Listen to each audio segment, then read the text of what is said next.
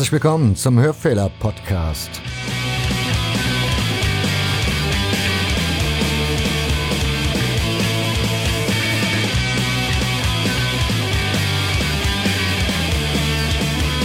Herzlich willkommen zum Hörfehler Ausgabe 31. Ich bin immer noch Nick. Ja, und habe heute wieder mir einen besonderen Gast eingeladen zu einer weiteren Runde Podcasting. Und zwar bin ich darüber gestoßen über ein Interview im Internet, ein Kurzinterview, was ich sehr, sehr interessant las. Daraufhin habe ich Kontaktaufnahme betrieben. Ja, und Dirk hat sich freundlicherweise direkt zurückgemeldet und war da sehr interessiert, hat mir sein Heft zugestickt. Ein, ja, Osijek Informer nennt sich das Heft. Und da geht's, wissen wir auch schon ungefähr, worum es geht, nämlich um den Balkan. Ja. Danach habe ich mit Dirk ein bisschen telefoniert und jetzt sitzen wir gerade beide zusammen. Grüß dich, Dirk. Ja, grüß dich, Nick, und ja, viele Grüße an die Hörerschaft erstmal. Tja, Osijek, Balkan, Fußball sind so unsere Themen in dieser Ausgabe, so mal zu Beginn. Fangen wir doch einfach mal ganz simpel an. Wie bist du denn auf den Balkan gekommen? Also du hast ja gesagt, oder ich weiß von dir, dass das ein Erasmus-Studium war. Aber ich meine, man kann sich da ja auch schönere Länder vorstellen. genau, ja. Ähm, ich bin eher zufällig drauf gekommen und zwar haben wir ähm, in unserer Universität so eine ja so eine Partner-Universitätsliste und habe da natürlich erstmal äh, geguckt, was so auf dem Balkan da alles äh, vorhanden ist. Die großen schönen Städte Zagreb, Belgrad, äh, weiß nicht Sarajevo waren leider alle nicht dabei. Und dann bin ich über Osijek gestolpert. Hab mir das dann mal angeguckt und eigentlich ist das ziemlich genial, weil du hast von Osijek im Umkreis von 300 Kilometer ähm, vier Hauptstädte. Budapest, Belgrad, Sarajevo und Zagreb, das ist alles unter 300 Kilometer. Wenn man es mit den Hauptstädten jetzt auch nicht ganz genau nimmt, äh, Timișoara in Rumänien ist auch nur irgendwas bei 200 Kilometer entfernt. Und da fiel die Entscheidung relativ einfach, weil ich in all diesen Städten noch nie vorher war. Also ich bin, sag ich mal, mit dem Thema Balkan so ein bisschen ins kalte Wasser gesprungen, zumindest mit dem Besuch dort. Ähm, ja, gibt's von davor dir, gelesen. Gibt's von dir irgendwie schon was, dass du Vorahnung hattest oder Vorkenntnisse, warum du da unbedingt hin wolltest? Oder lag das wirklich jetzt nur an der geografischen Lage? Äh, ja, also das, das Thema der Balkankrieg, ich war damals, ähm, keine Ahnung, fünf, sechs Jahre alt, als das da ähm, herrschte. Das war so der erste Krieg, den ich im Fernsehen so aufgeschnappt habe und irgendwie hat sich das Thema mich niemals losgelassen. Aber es hat dann doch ziemlich lange gedauert, ehe ich diese Region mal besucht habe. Und ähm, ich will noch dazu sagen, ich bin äh, Anhänger des FC Rot-Weiß Erfurt und da sind ein paar Kumpels von mir in Sachen Crowntopping schon überall unterwegs gewesen und die haben auch ein Heft rausgebracht, der Landstreicher. Und da geht es fast ausschließlich auch nur um das Thema Balkan und da durch Gespräche mit den Jungs und das, das Heft lesen und andere Sachen lesen über das Thema, ja, es ist einfach gestiegen, so die Lust selber dahin zu kommen. Und dann hat sich das mit dem Erasmus ja super angeboten. Wie muss man sich das vorstellen? Gehst du da in irgendein Sekretariat, sagst hier, ich möchte gerne einmal Erasmus-Studium machen, einmal irgendwie Balkan, macht mal was oder wie läuft sowas? Ähm, ganz trocken gesagt, ziemlich ähnlich war das schon, ja. Ähm, bei mir kam erleichternd hinzu, in meinem Masterstudiengang ähm, war das, ist das ein Stück weit vorgesehen. Der ist sehr international ausgelegt und die wollen, dass die Leute ähm, ins Ausland gehen. Aber meine Kommilitonen, die sind alle ja, Spanien, Singapur, Hongkong, Südafrika, also diese ganzen krassen Länder abgereist und so war es auch jetzt nicht sonderlich schwer, ähm, meine Bewerbung für Osijek, dass die durchgegangen ist, weil ich einfach der Einzige war, der sich dort beworben hat. Und da geht man, wie gesagt, hin, meldet sich an, füllt gefühlt 7000 Formulare aus und dann kann es losgehen. Läuft das dann alles auf Eigenrecherche, was Wohnlage angeht, was du an Geld dort brauchst, etc.? Oder gibt es dann Unterstützung von der Uni, dass du da an, an Informationen drankommst, was dich da erwartet? Von Seiten meiner Uni war die, also ich habe an der Bauhaus-Uni in Weimar studiert, ähm, war das relativ dürftig, da auch noch nie ein Student dort war, hatten die jetzt auch nicht sonderlich viele Informationen. Aber die University of Osijek, wie sie sich nennt, ähm, die war ziemlich hilfsbereit. Die haben mir da ähm, Adressen geschickt. Das hatte zwar dann vor Ort nicht sonderlich gut gepasst, das ist aber ein anderes Thema. Ähm, aber die waren wirklich hilfbereit. Die haben Leute abgestellt, die die Leute im Empfang nehmen und da war man schon sehr gut aufgehoben. Und finanziell ähm, kriegt man eine Unterstützung von der EU. Also das ist auch nicht verkehrt. Sind Euro oder 250 Euro, ich weiß nicht mehr genau. Ähm, ja, plus bisschen BAföG und was man sich zur Seite gelegt hat, kommt man da in Kroatien und sag ich mal auf dem Balkan allgemein gut über die Runden. War für dich dann schon klar von vornherein, dass du dann dort hoppen gehen wirst oder ist das dann so nach und nach dort entstanden? nee, das war so einer der Hauptgründe, warum ich unbedingt auch einen Erasmus machen wollte. Und da zum Beispiel jetzt auch so Länder wie Spanien und so nicht so für mich in Frage gekommen sind. Was aber auch an der Sprache liegt. Ah, okay. Ich kann kein Wort Spanisch, Französisch äh, oder sonst was und äh, in Osijek an der Uni hat Englisch als Voraussetzung gereicht. Ah, okay. Und ja, vom Fußball her war das dann genau dein, also ist das das schon eher so dein Interessensgebiet? Ich meine, auf dem Balkan kriegst du wahrscheinlich weniger schönen Fußball wie in Spanien zu sehen, dafür aber wahrscheinlich stimmungsvolleren.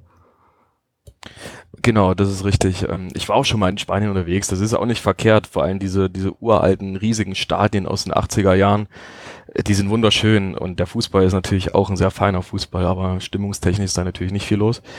Ähm, da kam Balkan das Interesse des wuchs vorher. Ich habe mich sehr viel belesen, gerade diese Konflikte in Belgrad. Ähm, ja, das Kroatien-Derby, das große zwischen Zagreb und Split, das hat mich schon geweckt. So war, wie gesagt, noch nicht in der Region und war sehr gespannt, was mich dort, dort live wirklich erwartet. Ich habe in deinem Fansign gelesen, da ist ein Satz drinne. Ich habe ihn irgendwo notiert gehabt, aber jetzt leider nicht hier liegen.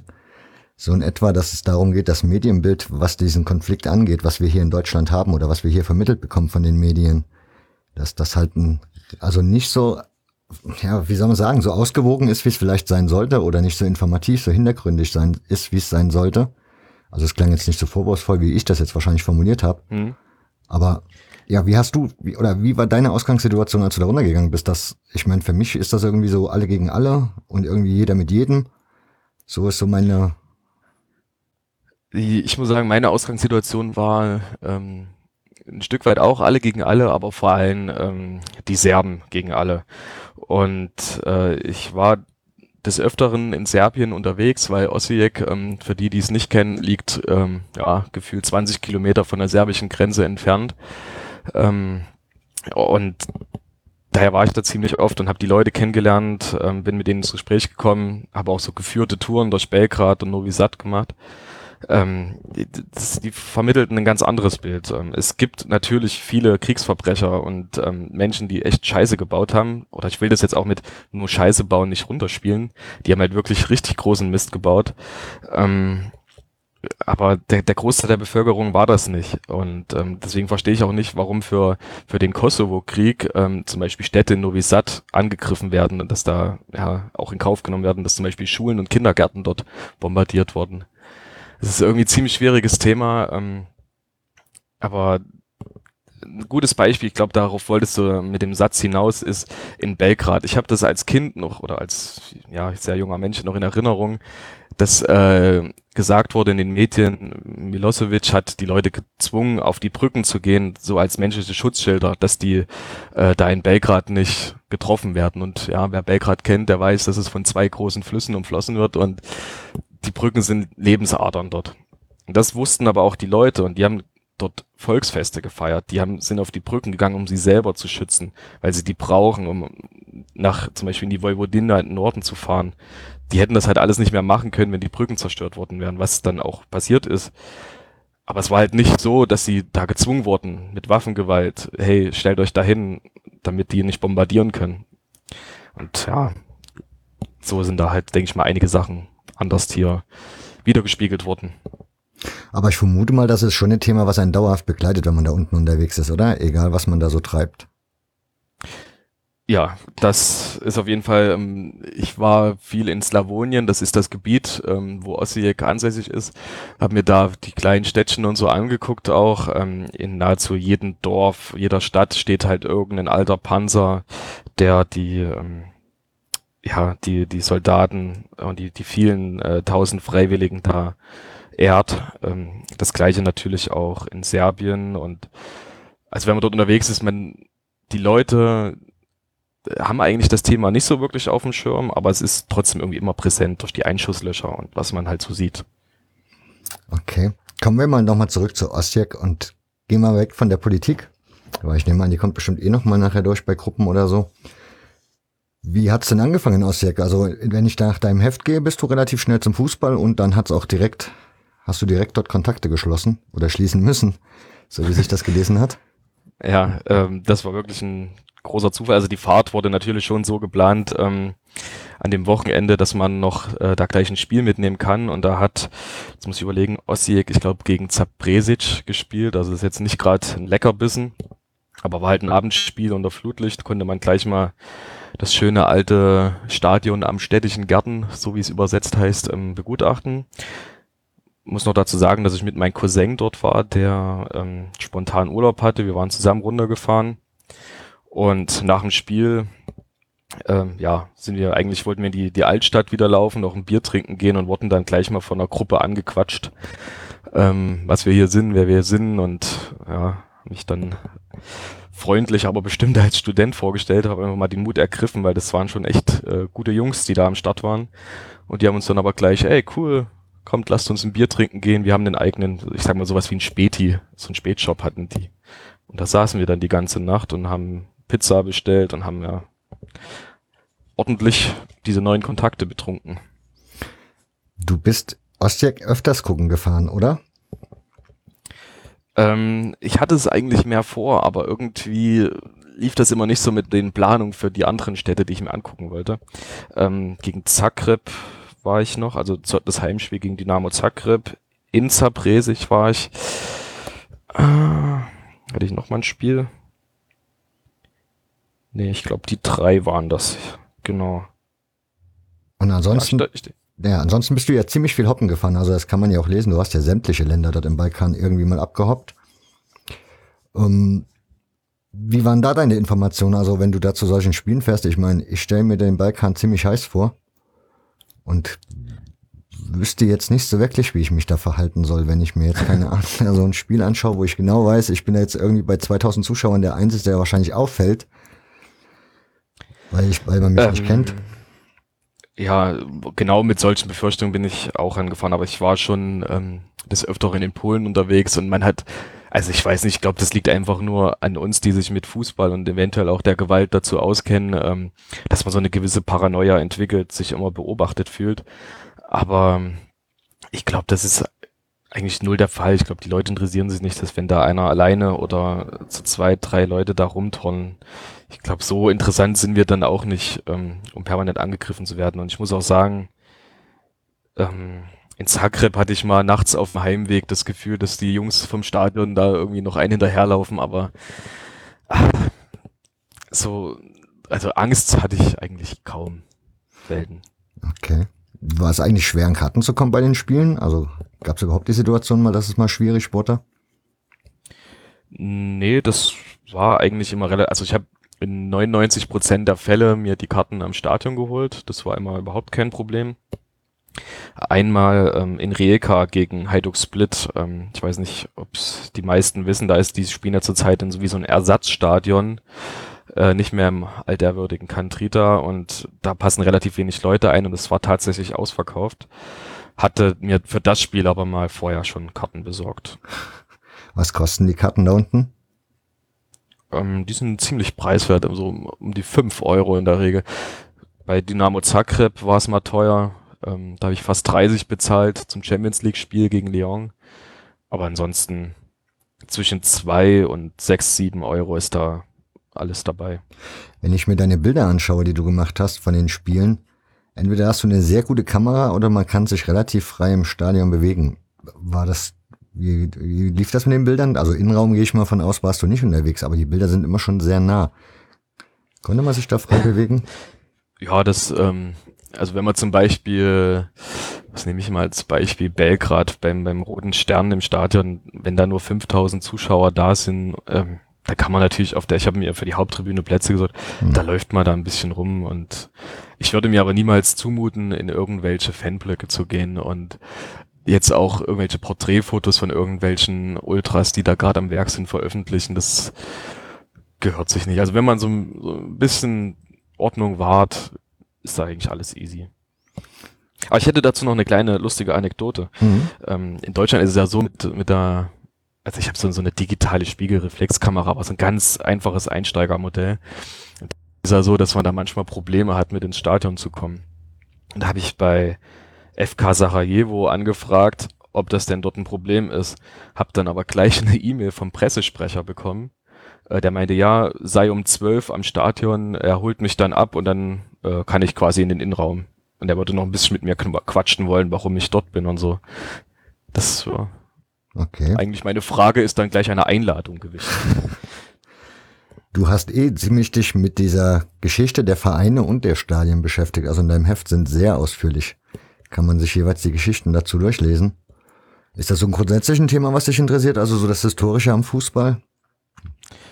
Ähm, ja, das rührt ein bisschen daher, da ja so Vereine wie FK Sarajevo und so eine jetzt diesen Charme auf uns haben, weil sie eine grandiose Geschichte haben. Und ähm, okay, Sarajevo hat jetzt nicht so eine sonderlich erfolgreiche Geschichte, aber irgendwie ist das das, was die Vereine so berühmt gemacht haben, was zum Beispiel in Hoffenheim oder RB Leipzig niemals entwickeln wird, ähm, haben diese Vereine halt. Und deswegen ist es aus meiner Sicht auch wert, ähm, oder ich finde, dass es wert ist, äh, dass man darüber berichtet. Und ja, ich habe auch gehört, dass es manchmal ein bisschen zu trocken ist, zu viele Informationen. Aber das hat sich irgendwie so dieser Schreibstil entwickelt, dass ich gerne über Geschichte erst schreibe. Nö, macht ja nichts. Man muss es ja nicht nur einen Rutsch lesen, man kann ja immer wieder drin lesen. Also von daher, das passt schon. Genau, genau. Osijek, was ist denn das für eine Stadt? Also wie groß ist die Stadt? Was macht diese Stadt aus? Was hat die Besonderes? Ist das ein Fluss, der äh, zwischendurch fließt? Oder ja, was sind so die Reizpunkte an Osijek? Ja, Osijek hat ähm, schon eine reichhaltige Geschichte, war lange Zeit, ähm, haben viele Deutsche mal früher dort gewohnt, so diese Donauschwaben. Ähm, die Habsburger haben diese Stadt vor allem geprägt. Österreich, Ungarn hat das, äh, also die Altstadt ist, man könnte auch denken, man läuft durch irgendwelche alten österreichischen Städte oder so. Ähm, die Trau fließt dort äh, lang, die, also man nennt die Stadt halt auch Stadt Nadrava, Stadt an der Trau, ähm, die dann kurze Zeit später, 10, 15 Kilometer später in die Donau mündet. Jetzt kann man das vielleicht so ein bisschen einordnen geografisch. War früher ähm, eine absolut reiche Stadt in Jugoslawien, äh, da das eine sehr landwirtschaftlich geprägte Region ist und es war die sozusagen die Kornkammer. Die Leute haben da gut verdient. Ähm, es lag, sag ich mal, sehr, sehr gut an, an das restliche Europa zu jugoslawischen Zeiten. Und jetzt liegt es halt im äußersten östlichen Zipfel von Kroatien, umschlungen von äh, anderen Grenzen, wie also die ungarische Grenze ist 25 Kilometer entfernt, Serbien habe ich schon genannt und Bosnien im Süden, ja, lass es vielleicht 50, 60 Kilometer sein, ist natürlich, ähm, ja, wenn man nur Grenzen vor der Tür das, die Zeiten an der Grenze sind natürlich jetzt ein bisschen geringer geworden, aber das hindert schon die Leute so ein bisschen und auch die, die wirtschaftlichen Investitionen. Ähm, ist ansonsten eine, eine ganz coole Stadt, die halt Probleme hat ähm, durch, durch den Wegzug vieler junger Leute. Ähm, die es haben, ich glaube, so um die 150.000 haben da früher mal gewohnt, jetzt sind es halt nur noch 70, 80.000. Ähm, Gerade durch die EU-Erweiterung ist es jetzt ja ein leichtes, dass die Leute vor allem nach Irland ziehen. Ich weiß nicht warum, aber sie ziehen vor allem nach Irland und halt Süddeutschland. Ja. Okay. Um, ich nehme an, du wirst ja dann im Alltag auch so ein bisschen das soziale Leben kennengelernt haben, also erst so einen Einblick gekriegt haben von der Stadt oder von dem Alltag, den die Menschen da haben. Wie sieht der so aus? Also ist das, ist das so ein Vergleich wie bei uns oder haben die dann doch schon mit größeren Problemen noch irgendwie zu kämpfen? Ähm, also großartige Alltagsprobleme habe ich nicht mitbekommen. Ich glaube, es ist schon sehr identisch zu unserem Leben, ähm, was schon allein davon anfängt, dass so große Marken, Handelsketten wie Lidl und Kaufland da ja auch vor Ort sind, musste man sich jetzt zumindest beim Einkaufen nicht sonderlich umgewöhnen. Was man irgendwie sich eigentlich drauf gefreut hat, mal neue Produkte und so kennenzulernen. Ähm, nee, ansonsten es gibt eine relativ hohe Arbeitslosenquote. Die Leute sitzen viel in den Cafés rum und, und schlagen da die, die Zeit tot. Aber ansonsten weitere soziale Probleme konnte man da jetzt auch nicht erkennen. Es ist schon sehr westeuropäisch. Die Kroaten mögen das, glaube ich, auch gar nicht so irgendwie immer in die Balkanrichtung zugeordnet zu werden, habe ich das Gefühl. Mhm. Slawonien heißt die Region, hast du gesagt? Genau, richtig. Ist das wie so Bundesländer aufgeteilt dort oder? Genau, die äh, Kroatien ist, glaube ich, in vier oder fünf Regionen aufgeteilt. Also Dalmatien, Slawonien, Istrien ja, und noch irgendwas. Genau, so ist das dort aufgeteilt. Okay. Und das ist quasi, das sind historische Regionen, die so entstanden sind, so ähnlich wie halt, ja, wie Bayern und so. Das ist historisch gewachsen. Ja, wenn du mir jetzt als jemand, der da noch nie war, was empfehlen müsstest oder eine Region empfehlen müsstest, wenn ich sagen würde, jetzt hier, keine Ahnung, ich will eine Woche in den Urlaub fliegen, äh, in den Urlaub fahren nach Kroatien, empfehl mir mal was, was würdest du da empfehlen? Ich würde es wahrscheinlich wie 99 Prozent der Leute auch erstmal machen, äh, fahren die Küste. Die kroatische Küste ist wunderschön, also die Adria-Küste. Allgemein, egal ob das jetzt in Kroatien, in Montenegro ist oder sonst wo, die ist einfach wunderschön. Ähm, ist natürlich schwer dann für Regionen wie äh, Slawonien, dass da mal jemand hinkommt, aber es ist auch eine echt schöne Region, gerade dadurch, dass da diese großen Flüsse alle lang fließen. Man hat auch relativ viele Radfahrer dort gehabt. Also es gibt schon so ein paar Verrückte, die fahren die Donau zum Beispiel komplett ab und machen dann ähm, Abstecher nach Osijek zum Beispiel. Mhm. Also aber jetzt eine, eine Woche Urlaub würde ich wahrscheinlich, das kann man nicht empfehlen. Das, das kann mit der Küste halt nicht mithalten. Das ist halt einfach so. Naja gut, mancher ist ja eher so der Abenteurer-Typ, der dann irgendwie ein genau, dann ist das da auch nicht möchte. Es gibt sogar noch so wie so ein Urwald, also so, so richtig Region, da hat noch nie jemand gelebt in der Nähe von Osijek. Das ist halt auch interessant. Ich glaube, für Naturfans ist das schon ein Highlight. Okay. Du bist, wie gesagt, relativ viel gehoppt. Hast ja jetzt schon ein paar Namen genannt. Wie ist das so mit den, also die Entfernungen hast du stellenweise genannt. Wie ist die, wie ist da, wie, wie sind da die, so die Verbindungen? Also wie lange brauche ich zum Beispiel von Osijek nach Sarajevo oder nach Split, wo du hingefahren bist? Damit ich mal so eine Ahnung habe, wie lange du da so unterwegs warst. Ähm, ich hatte Glück, dass äh, in Osijek wurde ein riesengroßer neuer Fernbusbahnhof gebaut. Ähm, für die Leute ist es wiederum schlecht, weil die jetzt noch leichter nach Deutschland und ins Ausland kommen. Also fahren am Wochenende, kommen da immer die ganzen Leute nach Hause und fahren dann Sonntagabend wieder nach Stuttgart oder sonst wohin. Lohnt sich das von der Strecke her? Wahrscheinlich nicht, aber der Familie zuliebe macht man das wahrscheinlich. Ähm, ja, und so hatte ich aber halt auch Glück, dass viele neue Strecken oder auch alte Strecken wieder aufgenommen wurden. Ähm, zum Beispiel nach Sarajevo, nach Mostar und so. Da war ich sechs Stunden unterwegs. Ich war ja mit dem Auto dort, ich bin auch viel mit dem Auto gefahren, ähm, aber habe da bequemheitshalber auch auf den Bus vorgezogen. Also zum Beispiel Sarajevo sechs Stunden, Belgrad war mit dem Bus drei Stunden, Zagreb war vier Stunden entfernt, weil der noch in jeglichen kleinen Dörfern gehalten hat. Nach Split bin ich nicht gefahren, da habe ich Urlaub gemacht mit meiner Freundin, also das war mir dann doch ein bisschen weit. Die längste Fahrt war nach Mostar, die ging ungefähr zwölf Stunden. Das war schon echt anstrengend. Das habe ich auch bereut, dass ich das mit dem Bus mache. Warum? Ähm, naja, es ging irgendwie so auf, äh, auf den Fahrplan gelesen, ohne Umsteigen von Osijek bis nach Mostar. Das klang irgendwie ganz nett, aber dass der in die ganze Nacht durchfährt und in jedem beschissenen Dorf hält, äh, die komplette Beleuchtung des Busses anmacht und dann irgendwas ins Mikrofon laut stark nuschelt. Ähm, oh, man konnte nicht schlafen. Also ich habe mir das so gedacht, legst dich da rein, wachst früh in Mostar auf und alles ist gut, aber das war leider nicht der Fall. Wie sieht das so aus vom finanziellen her? Also wenn ich jetzt da hinfahren würde wollen und würde sagen, so, ich gehe jetzt hoppen. A, was ist so mit öffentlichen Verkehrsmitteln preislich und vor allen Dingen, was sind da so die Unterkünfte, dass man mal so einen groben Plan kriegt, was man da investieren Das- oder planen sollte? Das ist eigentlich alles ähm, ziemlich günstig. Hängt natürlich auch ein bisschen mit den persönlichen. Ja ähm, gut, gehen wir mal ja. von normalen, schlichten, Hauptsache Genau. geschlafen, Ähm, Bedingungen um, aus. Also in, in Mostar zum Beispiel habe ich äh, in einer wunderschönen ähm, Pension geschlafen, direkt in der Altstadt und die hat mich, glaube ich, 15 Euro für zwei Nächte gekostet und diese alte Oma, die war so herrlich, die hat mir sogar noch ähm, Bürek gebacken und so das und eine Suppe abends gekocht. Ich wollte abends nur fix mich umziehen und wieder nochmal in die Stadt ein Bier trinken. Da musste ich erstmal mit Suppe essen kommen. Also das und so war das aber überall. Also die Preise waren wirklich gering. 15, 20 Euro, sage ich mal, für die Unterkunft. 15 Euro für den Bus. Also die Fernbusse sind dort extrem günstig und gut ausgebaut. Das, also das Netz. Die Straßen nicht, aber das Netz. Bürek, was ist das? Das ist alles Teig, also so, ja, die machen eigentlich, eigentlich backen die nur mit Teig und, und befüllen das mit allen möglichen Süßkram oder Käse, alles Mögliche. Okay. Also ich habe nicht abgenommen dort, muss ich sagen. Ich wollte gerade fragen, wie ist die Küche so im Allgemeinen? Also ist scheinbar dann ziemlich kalorienreich, oder was? Naja, genau. Ähm, Richtung, Richtung Bosnien äh, wird's halt, ja, wie auch die Religion, so ein bisschen orientalischer, die Küche. Und in Slawonien ist sie wiederum sehr ungarisch geprägt. Also Gulasch, Fleischplatten und sowas ist da groß angesagt. Okay.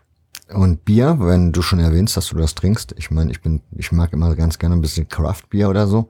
Wie sieht's ja. da so aus dort unten? Ähm, ja, das ist schwer. Also ich bin auch, ich, ich trinke gern lo lokale Biere, ne? Mhm. Man will ja ähm, auch neue Sachen entdecken. Aber die großen Konzerne sind da natürlich auch wie verrückt vorhanden. Also gerade Tuborg, Carlsberg und sowas, Becks sind da alle dort. Ähm, Ossijek hatte eine eigene Brauerei, die ich tatkräftig unterstützt habe. Ähm, du als Kraftbiertrinker äh, wärst auch schön dran gewesen, weil in Ossijek war ein Kraftbier ähm, fest, zwei Tage lang. Das war, also sowas ist dort auch im Kommen, diese, mhm. diese kleinen Biersorten. Ähm, ja, aber ich habe letztens in einem Podcast gehört, dass in Sarajevo gibt's ja auch eine Brauerei und die, die sind halt so unorganisiert, die kriegen es nicht mal hin, ähm, 300, 400 Meter entfernte Gaststätten zu beliefern, so dass die sich dann halt auch große äh, Brauereien suchen, weil die einfach so, keine Ahnung, warum die es nicht hinkriegen. Aber es ist schade. Okay. Ja, wenn du gerade, ja, kommen wir nochmal zur Wirtschaft. Wie, wie, wie sieht denn das aus? Also ist das, du erwähnst jetzt immer ziemlich viel die ausländischen Marken, also sowohl bei Supermärkten als auch beim Bier jetzt. Ich vermute mal mit McDonalds und Burger King und, C, äh, ne, und Co. sieht es wahrscheinlich nicht viel anders aus. Wie sieht das mit regionalen Sachen aus? Also hat es aber irgendwo was überlebt an Supermarktketten oder an sich an großen Marken, die von dort kommen ursprünglich? Hm, da ist eine zu nennen, wo ich sogar ähm, jetzt ähm, Produkte in Deutschland entdeckt habe. Das ist ähm, Mielnar. Also jemand, der schon mal auf dem Balkan war, der würde sicherlich was sagen. Das ist wie so eine Bäckereikette. Und die haben jetzt auch ähm, so gefrorene Köstlichkeiten auch in, in habe ich bei uns im Kaufland hier gesehen. Und die Firma, die kommt aus Osijek oder der, der Gründer kommt aus Osijek, sagen wir mal so. Der ist einer der reichsten Personen in Kroatien. So, sowas hält sich, ähm, ja, so kleine Eckmärkte, wo es ein paar Getränke gibt und ein bisschen Fleisch, Wurst, sowas gibt's auch, aber ich, ich weiß nicht, ob sich das noch lange halten wird. Okay. Fußball, wie hast du da deine Prioritäten ausgesucht bei den Spielen? Also bist du danach gegangen, was ist ein schönes Stadion, was hat eine interessante Geschichte oder wo ist am meisten los? Was waren so für dich da die entscheidenden Punkte für deine Besuche, die du gemacht hast? Ja, meine persönlichen, ähm, ja, wie sage ich das? Highlights sind eigentlich immer schon so, so uralte Stadien, ne, wo auch ähm, vielleicht mal was passiert ist oder oder die halt, wo viel Geschichte geschrieben wurde. Und das geht zum Glück auf dem Balkan immer einher, dass da auch meistens viel los ist. Also in Belgrad, die Stadien, Sarajevo und Zagreb, das sind schon Highlights gewesen die ich dann auch unbedingt besuchen wollte. Also mir geht's schon, ich bin sehr ultra interessiert in den Gruppen und so, dass da schon was los ist, aber auch in den Stadien. Und es geht halt zum Glück dort oftmals einher. Nicht wie in Spanien zum Beispiel, wo es schöne Stadien gibt, aber nahezu keine Ultragruppen mehr. Wenn du erzählst von Ultragruppen, wie darf man sich die dort vorstellen? Also ist das eher so Polen-Style oder ist das dann schon wie in Deutschland so ein bisschen? Von der ähm, Organisiertheit her. Also wie Deutschland würde ich es gar nicht vergleichen. Die äh, sind halt erstmal komplett anders organisiert, die meisten Gruppen. Äh, die sind, also wenn du die Kurve betrittst und ähm, bist du quasi Teil der Gruppe. Also zum Beispiel die Delche oder Grobari in, in Belgrad. Jeder, der in der Kurve steht oder, oder auch teilweise nur Fan des Vereins ist, bezeichnet sich halt als Grobari. Aber innerhalb diesen großen Zusammenschluss gibt's dann halt immer noch so wie so Stadtteilgruppen. Ähm, die dann auch eher geschlossen sind in sich und dass da halt nicht jeder einfach rein kann. Und so ist es auch in Osijek. Ähm, jeder, der die, das muss ich mich kurz einordnen, die Osttribüne betritt, ähm, gehört halt zur Kohorte. Das ist halt einfach so. Die, die machen da jetzt nicht so ein Hehl draus wie bei uns in Deutschland, dass da halt ja diese geschlossenen Gruppen halt sind. Aber, ja, aber achten halt die dann auf Disziplin oder ich meine, wenn ich da jetzt hinkomme und setze mich da irgendwie an den Rand und trinke drei Bier, weiß ich nicht, finden die wahrscheinlich nicht so witzig, oder? Ähm, ich habe es ehrlich gesagt nicht ausprobiert. In, in Osijek wurde ich eingeladen, da war das kein Problem. Ähm, ich weiß es nicht. Es, es, sind halt auch, die haben halt so ein bisschen die Probleme wahrscheinlich mit den äh, Leuten, die im Exil wohnen und dann halt mal für ein Spiel nach Belgrad kommen, sind halt hier Fan von Partisan zum Beispiel, fahren zum Derby und ob sie die Leute im Griff kriegen, das ist, ist glaube ich, ein Problem. Also kann ich mir vorstellen, ich weiß es nicht genau. Und ob, ob die mich jetzt rausschmeißen würden, vermutlich schon. Okay. Ja, ich denke schon. In Polen sind die Gruppen, also kannst du ja gucken, egal in welche Ligen du gehst, irgendwie gibt's dann immer noch ein paar Ultras, die dann bei dem jeweiligen Heimatverein unterwegs sind. Sprich, das scheint alles ein bisschen regionaler zu sein. Ist das da unten Balk auf dem Balkan auch so oder ist das dann auch, dass da irgendwie Rote Sternfans überall wohnen und keine Ahnung, in Osijek auch nur noch irgendwie so der Hardcore-Teil ins Stadion geht und der Rest irgendwie 50 Kilometer bei irgendwas erfolgreicherem gucken?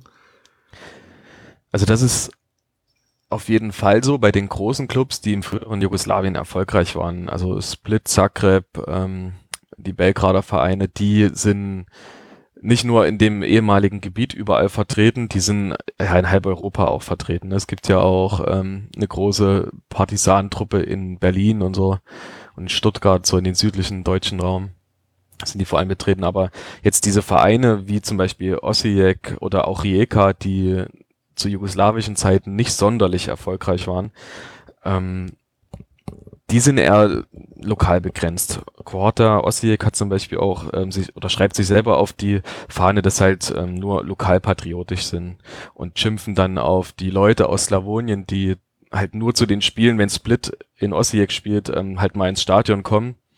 Und dass der ganze Gästeblock halt eigentlich voll ist mit Leuten aus Slawonien, die aber eigentlich mit Split sonst gar nichts zu tun haben und ja, beschimpfen die dann als, als Verräter der Region sozusagen.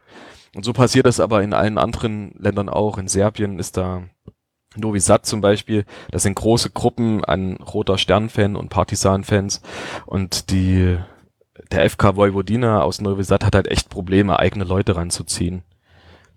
Also es gibt da schon viele Erfolgsfans in, in im ganzen eh, ehemaligen jugoslawischen Gebiet, aber so die, ja, die kleineren Vereine sind eher regional. Hast du irgendwelche Unterschiede ausmachen können, so unter den Ländern da unten auf dem Balkan? Also waren serbisch, hat sich serbische Ultras irgendwie anders präsentiert als in Kroatien oder in Bosnien? Oder gibt es da einfach keine Unterschiede? Wo du jetzt direkt fest, festgestellt hättest. Also es gibt so ein paar regionale Unterschiede. Ich finde zum Beispiel, dass die Bad Blue Boys aus Zagreb, ähm, die sind so ein bisschen westeuropäischer. Die, die, die wirken jetzt nicht sonderlich wie, wie so eine Balkantruppe. Ähm, aber der größere Unterschied ist so zwischen den kroatischen und Bos äh, serbisch, serbischen Vereinen ist im Moment eher, dass der kroatische Fußball kaputt ist. Durch die ganze Korruption gehen da halt kaum Leute ins Stadion. Das ist in Serbien vermutlich nicht großartig anders mit der Korruption, aber irgendwie gehen da noch, zumindest bei den zwei großen Vereinen, mehr Leute ins Stadion und da ist halt entsprechend mehr los. In Kroatien ist teilweise echt tote Hose.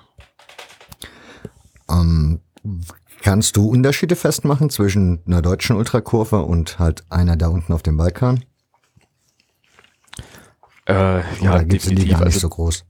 Ich würde schon sagen, also weil ich bei uns in Erfurt ja auch ein bisschen Einblick habe in die Kurve, diese Organisiertheit ist schon viel straffer, vor allem ähm, vor Choreografien und dass halt auch ja jede Fahne vor Spielbeginn hängt. Ähm, das ist der Region dort unten ein bisschen so wie, wie bei den Polen, die teilweise erst zur zweiten Halbzeit ihre Fahnen aufhängen. Das fand ich immer ziemlich lustig in Polen. Ähm, da wird halt da nicht so viel Wert drauf gelegt. Da kommst du halt erst zehn Minuten später. Also das ist halt nicht so wild. Okay. Und ja, die Choreografien sind in den meisten Stadien nicht ganz so aufwendig.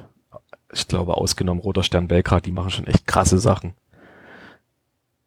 Ja, ich denke, dass also gerade diese Organisiertheit ist ähm, so ein, so ein großer Unterschied. Und da fällt mir noch ein Spruch ein, den mir ähm, ein Kumpel aus Ossie gesagt hat, dass ähm, dort halt vieles sehr spontan einfach passiert, weil das halt in ihre Mentalität ist, Spontanität. Okay. Spontan ist ja immer gut. ja. Genau. Ja. Ähm, jetzt habe ich einen Hänger. Jetzt habe ich dich rausgebracht. ja, macht nix. Nee, nee, alles gut. Um, ja, wie sind, wie ist denn der Fußball organisiert da unten? Also jetzt gerade, also her, na, in Ostjek, die Umgebung, die Region, das Land. Wie viele Ligen gibt's da und wie ist das, ist, also ist das dann auch so zerflettert, dass du von Freitags bis Montags Fußball gucken kannst oder gibt's dann noch den klassischen Samstag- oder Sonntagsspieltag? Ähm, das ist, die erste Liga in Kroatien ist auch ein, äh, bisschen zerflettert. Ähm, also Freitag, Samstag, Sonntag, ja. Ich weiß gar nicht, ob die jetzt schon Montagsspiele eingeführt haben. Also ich war auf jeden Fall an den Wochenenden von Freitag bis Sonntag in den Stadien. Montag weiß ich jetzt gerade gar nicht mehr genau. Ähm, ansonsten ist es ja die, die überregionale erste Liga. Ähm, die beschert halt den Teams auch ordentlich weiter anreisen, teilweise durch andere Länder. Wenn Osijek in Split spielt, da darfst du als Auswärtsfahrer auch schon mal durch Bosnien fahren. Das ist ganz interessant eigentlich. Ähm, ansonsten hierarchisch ist das, ähm, zweite Liga gibt's und dann die dritte Liga wird aufgeteilt in äh, Nord, Ost und Süd. Also sehr regional begrenzt dann. Bei den anderen Ländern bin ich jetzt nicht sonderlich tief eingestiegen, wie, wie die Ligen da aufgeteilt sind. Das kann ich jetzt nicht sonderlich wieder zu sagen. Okay. Du hast ja die größeren Stadien gesehen, als auch ein paar kleinere. Ähm, ja, was gibt's denn an schönen Stadien? Also wo du jetzt sagst, das ist definitiv ein Highlight, wenn man da mal hinkommt, mitmachen. Ähm, also extrem positiv überrascht und auch noch als sehr kurzfristigen Tipp würde ich den Leuten schon Osijek empfehlen, weil die bauen ein neues Stadion. Das alte wird zwar nicht abgerissen oder voraussichtlich nicht abgerissen, aber die kriegen in 2020 vermutlich so, so ein Einheitspreisstadion aller Wiesbaden oder sonst was. Ähm, als Highlight ist für mich Mostar in Erinnerung, weil man einfach von dieser Tribüne, von dieser gewaltigen Haupttribüne so einen wunderschönen Blick über diese ähm, Stadt hat mit, mit den Bergen im Hintergrund. Das ist echt schick. Ähm, als weiteres Highlight von den eher unbekannteren, muss ich mal kurz grübeln. Also Novi Sad, Vojvodina, okay, ist erste serbische Liga, ist jetzt auch kein Geheimtipp. Ähm, was könnte man noch bringen?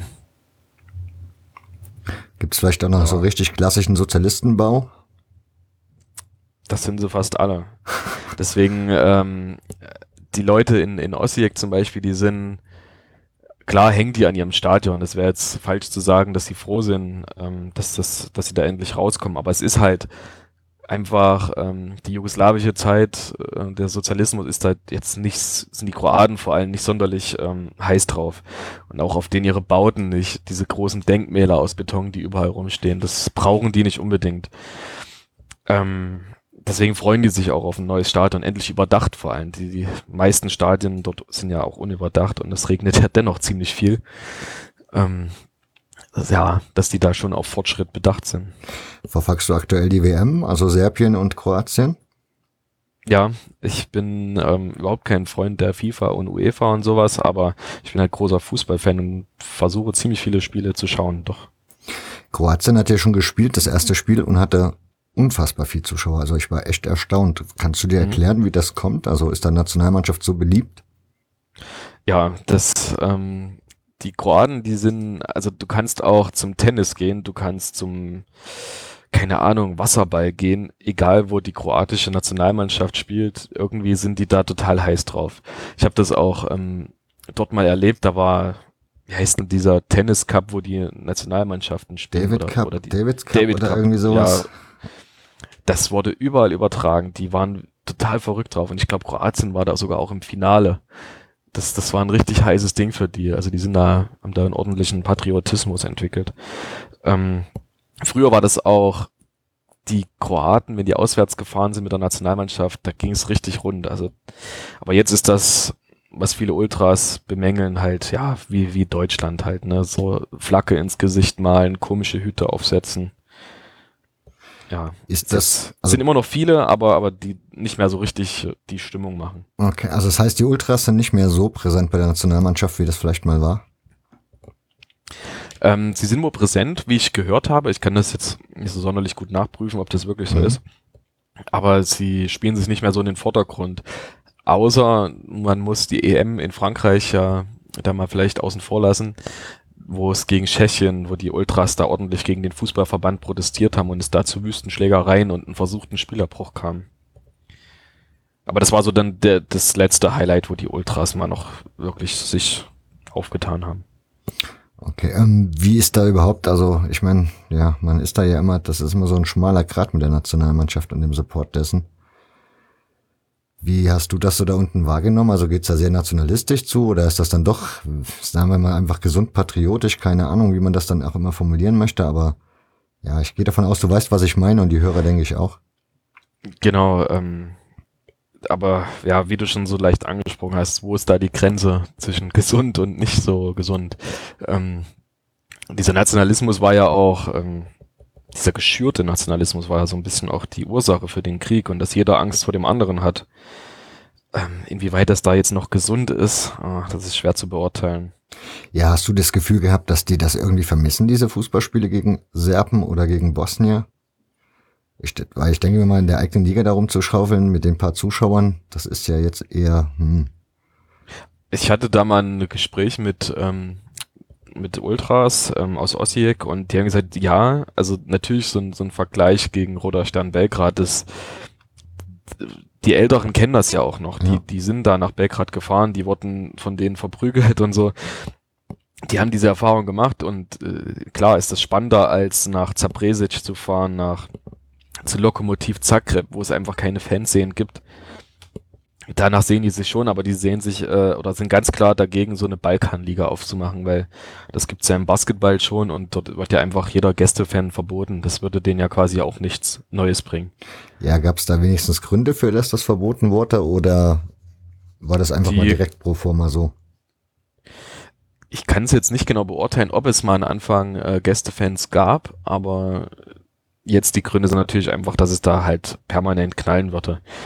Weil die Leute gehen ja auch ähm, zum Basketball, egal welche Sparte vom Verein wird da halt besucht. Wasserball habe ich in Montenegro waren viele total Wasserball verrückt, zum Beispiel. Hast du dir das auch mal angeguckt? Nee, noch nie. Ich habe noch ja. nie ein Wasserballspiel gesehen. Sollte ich vielleicht mal machen. Aber Basketball warst du gucken, oder? Genau, davon bin ich wiederum gar kein Fan, aber ich wollte die Stimmung natürlich gerne mal mitnehmen. Und da war ich bei Partizan Belgrad gegen gern Podgorica aus Montenegro. Es ist diese besagte Balkanliga oder Atri Adria-Liga heißt die, ähm, wo die quasi da gegeneinander spielen können. Aber die Stimmung war echt genial. Es war auch eine uralte kleine Halle, wo, wo sie gespielt haben. Mitten in Neubelgrad, das ist so ein Plattenbauviertel. Ähm, war echt eine schöne Stimmung, aber der Sport interessiert mich einfach nicht. Da das ja ein anderer Sport ist, war dann die Stimmung entsprechend auch anders. Ich meine, wenn du da alle 30 Sekunden über irgendeinen Korb dich freust, also über irgendeinen so Punkt, ist dann, ist, stelle ich mir jetzt vor, gibt's ja keine zusammenhängenden Gesänge oder so, war dann die Stimmung anders? Äh, erstaunlicherweise war sie nicht anders. Also die haben ihre Vereinslieder ähm, runtergesungen und gerade zum Ende hin, das Spiel ging, glaube ich, ziemlich spannend aus. Irgendwie nur so zwei, drei Punkte Unterschied und da wurde schon richtig mitgefiebert. Also dann wurde sich auch sehr fanatisch über jeden Punkt gefreut. Aber so ein, hat es wie in einem Fußballstadion gewirkt. Nur lauter, weil es halt überdacht ist. Okay. Ja, wie lange hast du jetzt eigentlich insgesamt für das Erasmus-Studium da unten gehabt? Ähm, ich hatte mir einen viel längeren Zeitraum vorgenommen. Ich war Ende September bin ich hingefahren, war über Weihnachten ähm, bisschen zu Hause. Und dann war ich im Januar wieder dort und wollte eigentlich, ja, keine Ahnung, bis März oder so richtiges Enddatum hatte ich nicht. Aber Kroatien oder der, der ganze Balkan hat einen extrem heftigen Wintereinbruch gehabt. Also in Osijek hatte ich mehr Schnee als Weihnachten ähm, in Deutschland. Und so haben sich dann auch meine ganzen Pläne, also die Straßen sind teilweise so schon schwierig und ich wollte eigentlich noch in den Kosovo fahren, nach Mazedonien das konnte ich leider dann alles nicht mehr machen, weil ich, das war halt nicht möglich. Also es waren, wenn ich jetzt hier so von wochenlang 50 Zentimeter Schnee rede, dann ist das wirklich nicht gelogen. Und es war selten wärmer geworden als minus fünf Grad. Das hat die echt heftig erwischt dort und so habe ich dann ein bisschen frühzeitiger äh, ja meine Zelte abgebrochen und bin schon Anfang Februar wieder zurückgefahren. Warst du seitdem nochmal dort? Nur im Urlaub, da war ich aber an der Küste in, in Split, also so grob die Region Split, Trogir, so ist sehr empfehlenswert, um mal wieder auf das Urlaubsthema zu kommen. ja, wie ist denn das so im Alltag? Also wie, wie, wie war es für dich im Alltag? Hast du dann, bist du dort in den Supermarkt kaufen gegangen und hast dann zu Hause gekocht? Also wenn du da irgendwie eine Kochmöglichkeit hattest, oder bist du da immer essen gegangen? Wie hat sich das so der Alltag dargestellt? So war eigentlich der Plan, dass man sich irgendwie was kauft und immer was kocht, aber die Lebenshaltungskosten sind ähm, schon sehr teuer. Also da irgendwie mal ein Stück Hühnchen zu kaufen, ein bisschen Zulage, da, da war ich teurer dran, als ähm, wenn ich im Restaurant gegessen habe. Ich habe das nicht verstanden, warum. Das konnte mir auch keiner so richtig erklären, aber es war günstiger für mich im Restaurant zu essen, mit noch ein Bier dazu, ähm, ja, als selber kochen. Oft genutzt habe ich auch die Mensa von der Uni. Die haben, die, die werden halt stark subventioniert. Da hat mich ein Essen mit Getränk, Vorspeise, Nachspeise, hat mich ein Euro noch was gekostet. Also super günstig. Ja. War zwar auch nicht immer sonderlich lecker, aber war günstig, um erstmal satt zu werden. Aber ansonsten gestaltet sich das Leben ähm, wie hier, wenn du extrem viel Zeit hast, weil ich musste nahezu nie in die Uni. Das, das gut war.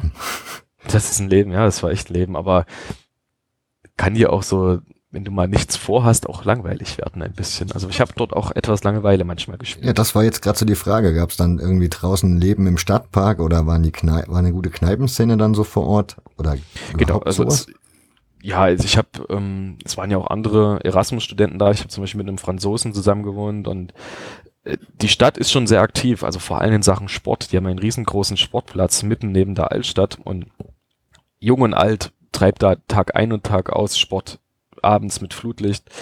So hat man dann das auch öfters mal gemacht, also die Region erkundet mit einem Auto oder mit einem Rad. Ja, die Kneipenszene war auch nicht verkehrt. Also wir haben uns da schon das Beste draus gemacht, wenn jetzt einfach mal gar nichts los war, auch keine Lust zum Reisen da war. Okay. Um, ähm, was mich interessiert hätte noch beim kam mir so beim, beim Lesen deines Heftes, hast du das schon geschrieben, als du da unten warst, Notizen gemacht oder ist das alles erst so im Nachhinein geschrieben worden? Ähm, teils, teils, also so ein paar Sachen. Ich, also ich muss dazu sagen, so, so ein Heft, zumindest geht mir das so, ich weiß nicht, ob den anderen Schreibern das auch so geht, du musst da richtig in Stimmung sein und oftmals habe ich mich hingesetzt und gesagt, oh, heute schreibe ich mal zwei, drei Berichte und dann kam gar nichts und dann irgendwie immer kurz vor der Prüfungsphase, wenn man lernen muss, da war irgendwie die Lust und, und da hat man Texte hingezaubert. Oh, das ist wie das immer im Leben. Wenn man keine Zeit hat oder kein Geld hat, dann genau, immer irgendwie genau, die Dinge, dann, die man unbedingt Dann will. schreibt man sowas, ja. Dann habe ich da viel Zeit verblendert dafür, genau. Okay. Ähm, ja, also ich würde sagen 50-50 vielleicht. Habe ich dort geschrieben, 50 hier zu Hause. Hast du dich mit Fenster, also hast du vorher schon mal Fenster herausgebracht? Herausgebracht habe ich keins. Ähm, in Erfurt gibt es das Kick-Off. Das ist ein uraltes Groundhopping-Heft von, also, keine Ahnung, irgendwann seit Mitte der 90er oder so. Da habe ich immer mal ein paar Berichte von, von Spielen. So, ich war am Anfang immer mal in England, in Polen, Hoppen. Äh, da habe ich dazu immer mal was geschrieben. Aber so ein eigenes Heft nicht und ja, was sind so die einstiegigen Hefte, die du so liest? Also vom Heft her würde ich jetzt sagen, das sind schon eher die Ultra-Science, die du liest, oder? Genau, ähm, bin großer Fan des äh, Blickfang Ultra, auch mit seinem Saisonrückblick und Polen-Special und was es da gibt. Ähm, eine Zeit lang, also jetzt, jetzt habe ich ganz neu noch rausgefunden, ähm, Fußball, oh, wie hieß denn das? Zeitreise? Nein. Das, ah, das ist so ein neues Heft, Zeitreise, glaube ich, oder so. Da geht's um, die hatten den Russland-Special jetzt mhm. vor der WM und das war richtig gut geschrieben. Also das hat Spaß gemacht, das Heft zu lesen. Das war wirklich gut. Ähm, ja, ansonsten hier das. Grüne das Heft, ne? Ja, ich glaube, so hieß der, mhm. genau. Hieß das nicht Zeitreise? Zeitgeschichte, oder? Zeit, irgendwas, Ir sowas mit Zeit. Ja, ich hatte schon, ich hatte schon mal empfohlen im Podcast, von daher die Leute wissen es. Und ich werde es nachher genau. nochmal in die Show Notes setzen, den Link. Genau, das ist sehr empfehlenswert. Kostet zwar neun Euro, aber das ist wirklich wert. Ähm, ja, hier so diese anderen Ultras Science wie 45 Grad und ansonsten Groundhopping-Hefte lese ich nicht sonderlich viel, falls das noch irgendwie aufkommen sollte, diese Frage. Nö, nö. okay, kommen wir mal nach Erfurt, wenn wir es schon zwei, dreimal erwähnt haben. Du wohnst in Thüringen, also ich gehe davon aus, du bist dann halt auch Thüringer Geborener.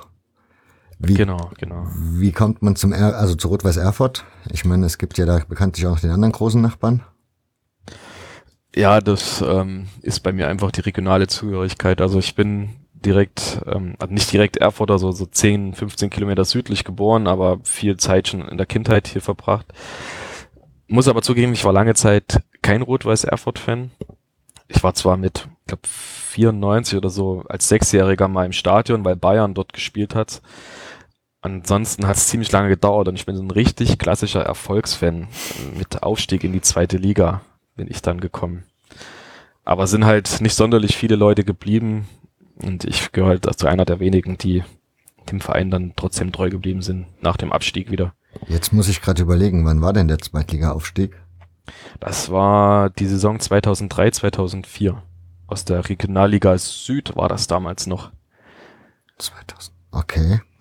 Gegen Saarbrücken, so, das ist ja so deine Region so ein bisschen. Mhm. Sind wir aufgestiegen. Das war das letzte Spiel. Ja, ich habe ich hab Rot-Weiß Erfurt auch schon im Ellenfeld, also hier in Neunkirchen spielen sehen. Hm. Da waren relativ viele Erfurter mit relativ viele Fahren, aber das, dafür steht ihr ja eh für die Fahrenvielfalt, die ihr habt. Das stimmt, das, ähm, das war früher schon so. Also wenn ich mir auch diese, diese uralten 90er Jahre Bilder angucke, da stehen manchmal, weiß nicht, 50 Leute im Block, aber 16 fahren so. Also ganz interessant, so diese Fahnenkultur hier bei uns, ja. Ja, das hat man öfters mal im Fanscience gelesen, dass das Leuten so aufgefallen ist, dass Erfurt irgendwie extreme Soundfahnenkultur am Start hat. Mhm. Also die Blöcke immer ziemlich zugehangen sind. Aber das hat schon echt schöne Bilder. Also wir waren auch mal, weiß nicht, mit 300 Leute oder so in Kiel und der komplette Zaun beflaggt. Das sieht auch irgendwie cool aus. Also das hat was. ist natürlich Geschmackssache. Die einen sagen, äh, sinnlos, aber ich finde, das hat irgendwie Stil. Okay, so die Zweitligasaison, ich kann mich da ehrlich gesagt gar nicht daran erinnern. Ich habe irgendwie die letzte, das war für mich so das, die nach der Wende, wo sie sich für die zweite Liga qualifiziert haben. Genau. Andere habe ich gar nicht mehr auf dem Schirm. Ja, da bist du dann Zweitliga-Fußball gucken gegangen? Genau. Ähm, anfangs nur zu Hause, ähm, haben mir da ziemlich schnell, also das ging irgendwie, mein Bruder hat mich da einmal mitgenommen gegen mein erstes Spiel, so ein, abgesehen von dem Bayern München Spiel als Stift, war gegen 1860 München. Und da hat's mich irgendwie, das war ein Abendspiel, hat's mich mitgenommen. War ich dann immer da. Ja, aber ich nehme an, da warst du noch nicht in der Kurve, oder? Nee, das hat, ähm, am Anfang waren wir immer auf der Haupttribüne, weil mein, mein Bruder hat mir das immer bezahlt, da ging das.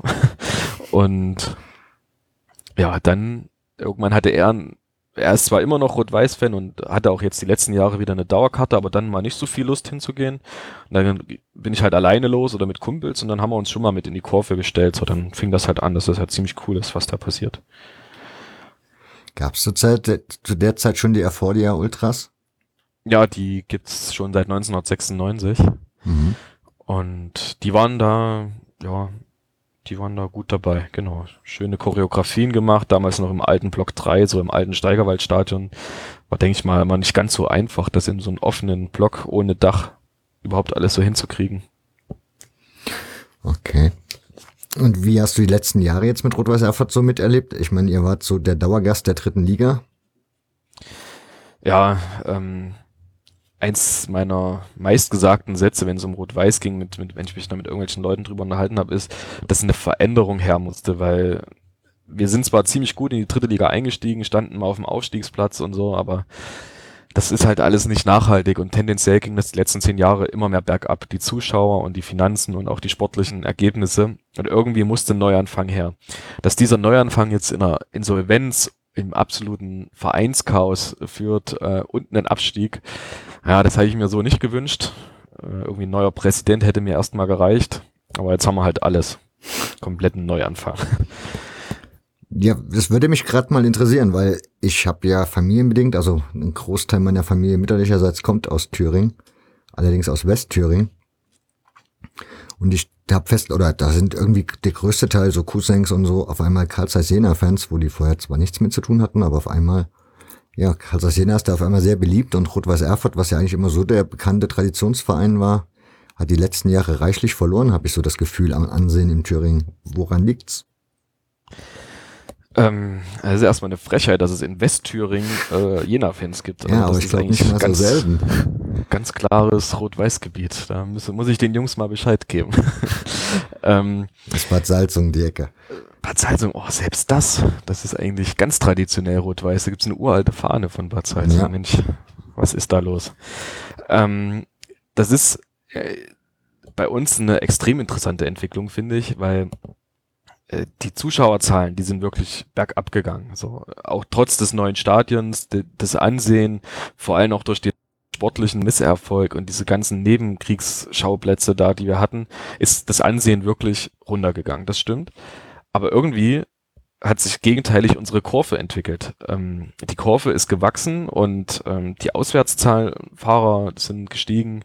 Das ist irgendwie selbst die alteingesessenen Ultras blicken da nicht durch. Auf einmal, wir haben bei jungen Leuten vor allem äh, einen enormen Zuwachs bekommen. Also die Ultra-Jugendgruppe, das ist wirklich stark, was da jetzt so nachkommt. Und ich glaube, das ist gerade auch extrem wichtig für den Neuanfang, dass da die Kurve, äh, die ist stark. Also da braucht man uns jetzt hier äh, in Thüringen nicht verstecken vor Jena oder sonst wen.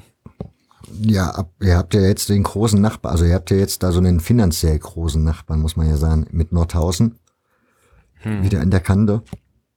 Macht sich das irgendwie bemerkbar? Ich meine, die stopfen ja jetzt schon seit ein paar Jahren da Schwergeld in ihre Mannschaft. Ja, da frage ich mich auch, für was. Also es gehen, selbst bei sportlichen Erfolg, gehen da vielleicht mal 800 Zuschauer hin und man fragt sich halt immer, wie nachhaltig ist das? Also für, für, für wen steigen die auf? Also für die Region nicht. So Glaube ich zumindest nicht. Ähm, bemerkbar jetzt in Sachen Fanszene macht sich nicht. Die haben zwar auch so eine kleine Ultragruppe gegründet, aber also ich glaube, die sind in, in, auf Fanebene nicht beachtenswert. Äh, mit den Spielern oder mit dem, mit dem Geld ist es schon. Wir haben ja jetzt unseren ehemaligen Top-Spieler, Top-Stürmer Carsten Kamlott äh, abgeworben. Und auf so alte eingesessene Erfurter sind da auch gelandet. Also ja, erst hat man mit RB Leipzig das Problem, dass die unsere Spieler weggeholt haben. Jetzt ist es Nordhausen, ist irgendwie komisch, ja. Das macht sich bemerkbar, aber in Sachen, in Sachen Fanszene oder Einzugsgebiet wird Nordhausen, glaube ich, nie ein großartiges Problem darstellen. Aber was läuft da so in Thüringen an sich falsch? Ich meine, Erfurt ist immerhin die Landeshauptstadt. Dass da so wenig so wenig passiert für RWE. Also wenn man so die letzten Jahre verfolgt hat, dann scheint da nicht viel Unterstützung aus Politik etc. am Start zu sein. Ähm, ja, das, das fragt man sich hier natürlich auch immer. Also mal ein paar sehr alte Leute haben gesagt, ähm, die schon so DDR-Zeiten ins Stadion gegangen sind, das RWE, der also direkt in Erfurt auch noch nie so richtig die Leute bewegt hat. Das ist halt schon immer eher ein Umlandclub, so die Städte drumherum, Arnstadt, Gotha, sind immer da, dass, dass da immer die Fans hergekommen sind. Das kann ich jetzt nicht ganz beurteilen, aber lass ich jetzt einfach mal so im Raum stehen. Ein großes Problem ist, wir haben hier eins der größten Gewerbegebiete Ostdeutschlands.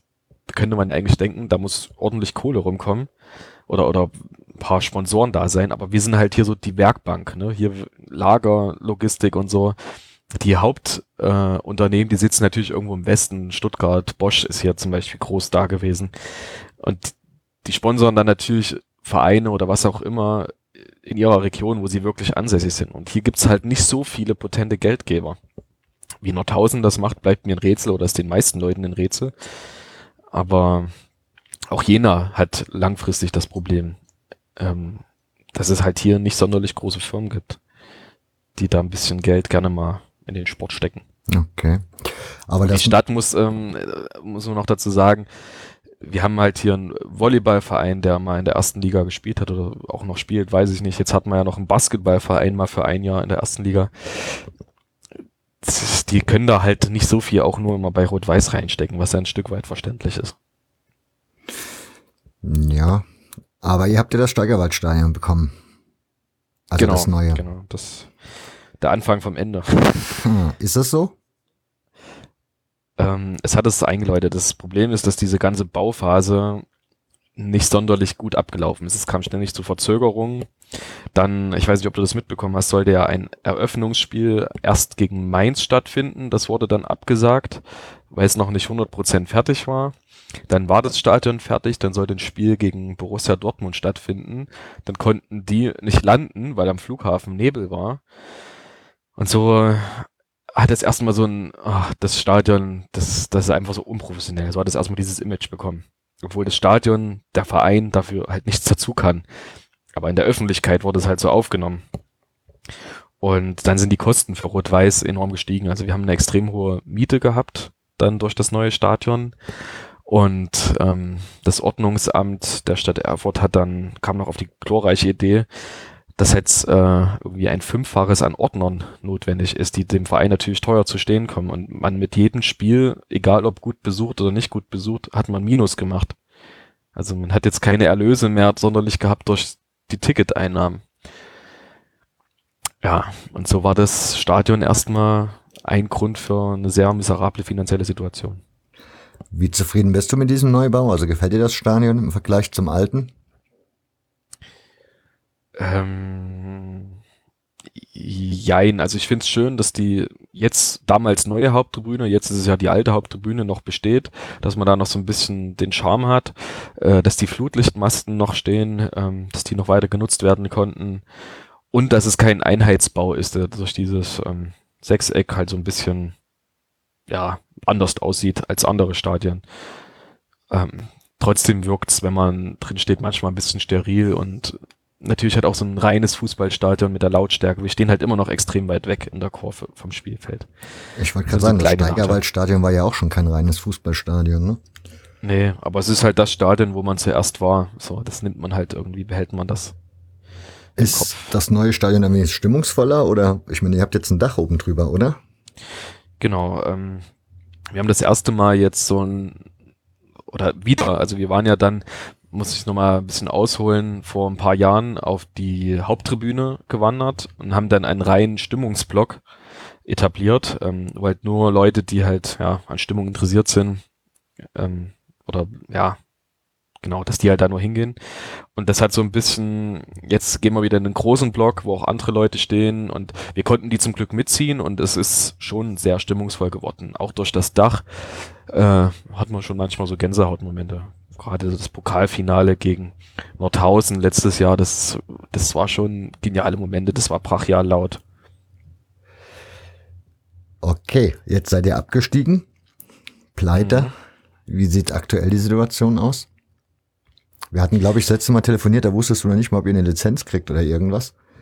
Wenn genau, ich mich richtig das, erinnere. Das kann ich dir jetzt, äh, Stand 20. Juni, immer noch nicht ganz genau sagen.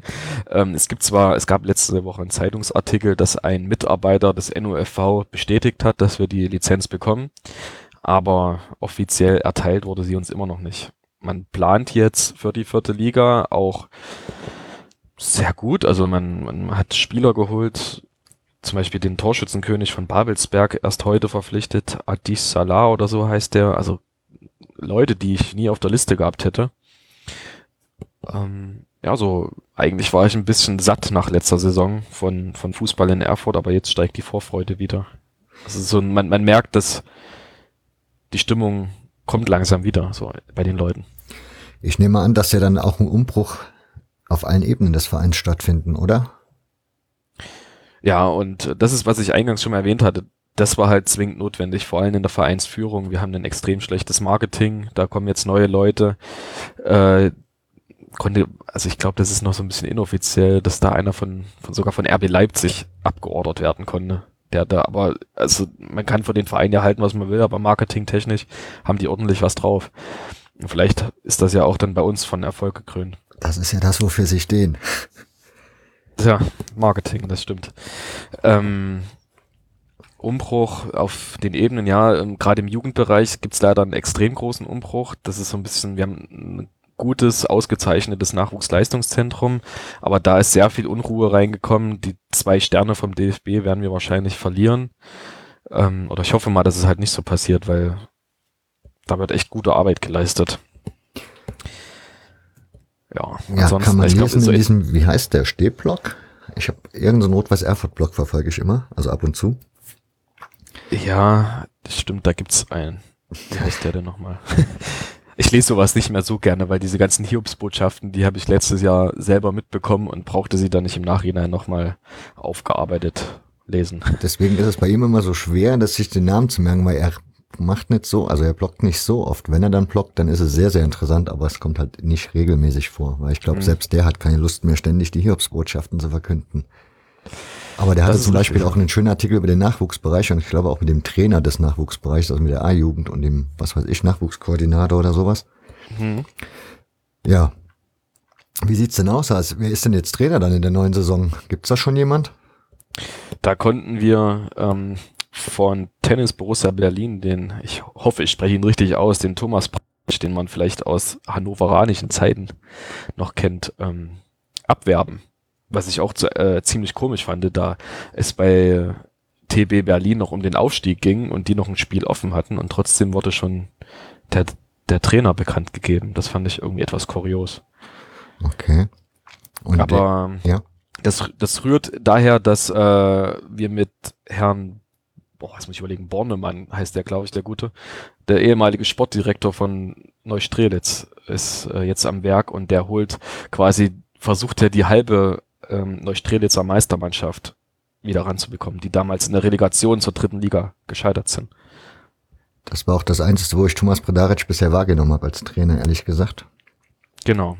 Und davon sind jetzt sämtliche ehemalige Spieler, also was heißt sämtliche? Ich glaube, mindestens fünf haben eine Neustrelitz-Vergangenheit. Unter Predaric. Und wie findest du das als Fan so, wenn du das dann so beobachtest? Ich meine, ihr seid ja gerade erst der Pleite entgangen und jetzt holt ihr euch wieder Spieler von außerhalb, die wahrscheinlich eher ein bisschen mehr kosten wie weniger. Ähm, Oder habt ihr irgendwas zu bieten, was den Spielern irgendwas bringt? Also irgendwie Jobs oder sonst irgendwie sowas? ich glaube, da läuft schon ein bisschen was. Das wird halt hier nicht gerne an die große Glocke gehangen. Ähm, aber ich weiß, dass einige Spieler äh, hier in lokalen großen Unternehmen auch äh, tätig sind oder halt offiziell dort angestellt sind. Aber da will ich mich jetzt nicht zu weit aus dem Fenster lehnen, weil ich da ehrlich gesagt nicht so den Einblick habe. Aber zu den Spielern, klar hätte ich lieber welche aus dem Nachwuchsleistungszentrum, aber das fiel ein bisschen schwer die letzten Jahre schon, die Leute Drittliga-tauglich zu machen. Die machen gute Arbeit, Grundlagenarbeit, aber sie haben es nie geschafft, die wirklich zu etablieren. In, in, für dritte Liga zum Beispiel. Okay, ich habe den drüber gehalten Podcast, höre ich ab und zu. Das ist so ein Ostfußball-Podcast, nennen die sich. Mhm. Und die hatten dann auch irgendwann mal eine Sonderfolge mit dem Bildreporter von Rot-Weiß Erfurt, wo die sich mal länger unterhalten haben. Und der hatte dann doch erwähnt, den einen oder anderen guten Nachwuchsspieler, der da letztes Jahr noch in der Endphase der dritten Liga zum Einsatz kam. Da bleibt nichts übrig von. Ja, also, da fällt mir spontan zum Beispiel ein Theodor Bergmann ein, der ist jetzt nach Kaiserslautern gegangen. Ähm, ja, wir haben schon immer mal so ein paar, oder Kevin Möwald kennt man ja, ne? Ja, Das war auch Nachwuchsspieler, Clemens Fritz von früher. So ein paar konnte man immer hochbringen und etablieren. Jetzt ist vielleicht Philipp Klevin, äh, der als Torhüter viele Jahre lang hier das Tor gehütet hat, nach Bielefeld gewechselt. Ein paar bekomme ich schon immer hoch, aber leider war nie so, also zumindest ist mein Gefühl, dass man da viele etablieren konnte. mit welchem Anspruch geht der Verein in die neue Saison? Also gibt's überhaupt schon irgendwas offiziell vom Verein, was das angeht? Ja, es gab ähm, vorletzte Woche ähm, so ein Treffen in einer Kneipe hier in Erfurt, wo sich der neue Sportvorstand auch zusammen mit dem Insolvenzverwalter ähm, quasi den Fans gestellt hat und mal so ein bisschen geplaudert hatten, was Ziele sind. Da wird ganz offiziell jetzt mit einem einstelligen Tabellenplatz, das wäre schön, so quasi ab neun. Ähm, ich habe aber so ein bisschen das Gefühl, dass die diese unglaubliche Chance nutzen wollen und direkt aufsteigen, weil es ist halt leicht, dieses äh, nächste Saison. Ne? Also es gibt keine Relegation für die Regionalliga Nordost. Aber die Konkurrenz ist relativ groß, ne? Die Konkurrenz ist stark. Ich habe gehört, dass äh, BFC Berlin äh, buttert ordentlich Geld rein. Lok Leipzig hatten auch neue Sponsoren aufgetan. Die haben ungleich vielfach höheren Etat als wir. Die haben auch umgestellt auf Vollprofitum jetzt zur neuen Saison. Genau, also das wird nicht einfach. Chemnitz ist ja auch mit abgestiegen, die immer eine gute Mannschaft stellen. Nordhausen haben wir ja schon drüber gesprochen. Also ich glaube, ich persönlich gehe nicht davon aus, dass es klappt, aber ich habe so ein bisschen das Gefühl, dass die insgeheim schon das gern so nutzen würden. Du hast ja eben schon erwähnt, dass du so ein bisschen angepisst warst dann so gegen Ende der Saison oder satt warst. Wie sieht's jetzt aus? Jetzt, ich meine, jetzt, sind Sommer, jetzt ist die Sommerpause. Eine neue Liga. Ist das für dich irgendwas, was dich anheizt, diese neue Liga? So nach dem Motto, oh, dritte Liga hatten wir jetzt dann so oft genug, Bremen 2 und keine Ahnung, wo man hin musste. Jetzt gibt's mal was Neues. Natürlich macht's ähm, mehr Spaß, deutschlandweit rumzureisen. Ähm, aber du konntest halt auch, wenn du das fünfte, sechste Mal gegen Preußen Münster spielst, halt lockst du auch niemanden mehr in den Ofen vor, ne? So das, ähm, jetzt kommen halt neue Gegner. Klar, da freut man sich. Da sind ein paar Ziele dabei, wo ich auch noch nicht war. Also, also diese kleineren Bischofswerder oder so. Ähm, da kommt auch viel Mist bei uns ins, Einhe äh, ins heimische Stadion, wo wahrscheinlich keine Fans dabei sein werden. Das ist auch ein bisschen schade. Aber irgendwie steigt es jetzt wieder. Ähm, ich hatte sogar zum Ende der Saison mir nicht mal mehr dann so Champions League Finale oder, oder Europa League Finale angeguckt, wovon ich sonst immer großer Fan bin. Ich hatte sowas keine Lust mehr auf Fußball. Und jetzt kommt's halt wieder. Freitag ist das erste Testspiel und das werde ich mir, denke ich, mal schon anschauen. Okay. Ja, ich würde sagen, ich bin eigentlich mit meinen Fragen soweit, glaube ich, durch. Hast, ja. hast du noch irgendwelche Anmerkungen? Haben wir irgendwas vergessen? Fällt dir noch was ein? Spontan fällt mir nichts ein, aber ähm, mir ist, äh, ich sag's mal so, wie es war, äh, vorhin auf Toilette eingefallen. Ich würde noch ähm, an den ersten, der mir sagt, wann also ein kleines Gewinnspiel ausloten, wenn du darauf Lust hättest. Ja, mach. So, der erste, der mir sagt, ist mir als Frage vorhin spontan eingefallen, wann Osijek äh, Pokalsieger geworden ist. Und gegen wen? Gegen wen will ich auch noch wissen. Okay. Nach der Unabhängigkeit. Wohin Kroatiens. soll der sich wenden? Oder wohin sollen die Leute die Lösung schreiben? Vielleicht kannst du das ja irgendwie als E-Mail-Adresse, würde ich dir einfach dann dir noch geben. Deine oder meine? Also mir ist egal, wie du willst. Meine, meine. Alles du kannst klar. ruhig ja, meine ja. angeben. Okay. Das ist immer mal so, ne? Den würde ich dann ein Heft noch zuschicken, so damit die auch wissen, um was es hier geht. Und ja, wer will, ich habe auch noch einige, kann die auch gerne noch bestellen. So. Siehst du, genau. Dann erwähnen das mal bitte noch, damit wir da auch unsere Pflicht nachkommen. Genau, genau. ja, ich habe noch äh, einen Schwung Hefte. Viele sind es nicht mehr. Also es hat echt guten Absatz gefunden. Das ist ja auch noch so ein Punkt. Du schreibst so ein Heft und weißt gar nicht, ob es überhaupt jemand lesen will, ne? Das stimmt. Das, ja, aber nee, ansonsten, äh, ich bedanke mich auch erstmal bei dir, dass du da überhaupt auch Interesse hattest äh, an dem Thema und ja, ich kann nur jeden auffordern, sich das Heft zu kaufen, weil es ist definitiv sehr interessant, weil wie gesagt, ziemlich, ziemlich viele Historie der Fußballclubs und der Stadien. Und du erzählst ja auch bei jeder Stadt eigentlich im Grunde, was man da so gucken gehen könnte. Also Sightseeing ist da auch jede Menge drin oder Urlaubstipps. Von daher ist das genau. Heft mehr als zu empfehlen. Und Fotos hast du auch noch reichlich drin, von daher. Ja, Kauft's euch. Schön. Und wenn ja. wir dann schon die Hörer gerade glücklich machen, dann mache ich das auch noch schnell. Hab noch zwei. Also auf jeden Fall mal empfehle ich euch die aktuelle Folge vom Trübergehalten Podcast. Die war nämlich irgendwie am Wochenende oder letztes Wochenende bei Calivera Tiefenort zu Gast und haben da irgendeinen so ehemaligen Aktiven ausgegraben, mit dem die dann ein längeres Gespräch geführt haben über die besseren Zeiten von Calivera Tiefenort, aber auch über den Untergang oder Niedergang des Vereins nach der Wende, denn da ist ja heute, die sind jetzt, glaube ich, abgestiegen sogar diese Saison in die Kreisliga A, also so tief wie noch nie in der Vereinsgeschichte. Finde ich eine sehr spannende Folge. Und ja, was hatte ich noch zu empfehlen? Ich hatte, irgendwas hatte ich noch im Kopf, ich habe es jetzt vergessen, sorry. Wenn es mir noch einfällt, mache ich es in die Shownotes mit einem Link dabei. Ansonsten ja. Würde ich sagen, bin ich durch mit dieser Folge oder sind wir durch mit dieser Folge und würde mich bei euch bedanken für eure Zeit und eure Aufmerksamkeit wieder einmal. Wenn es euch gefallen hat, bitte liken, teilen, wie auch immer. Und wie gesagt, iTunes-Rezension braucht kein Mensch. Wenn ihr es euren Arbeitskollegen empfehlt oder euren Freunden oder den Kollegen im Stadion nebendran, ist mir mehr geholfen. Und bedanke mich bei dir, Dirk, für deine Zeit und deine Mühe, die du dir gemacht hast. Ja, vielen Dank. Ich danke dir für diesen schönen Podcast hier, dass du dir auch diese Mühe dafür gibst. Gerne, gerne. War mir ein Anliegen. Gut, dann sage ich mal Tschüssi.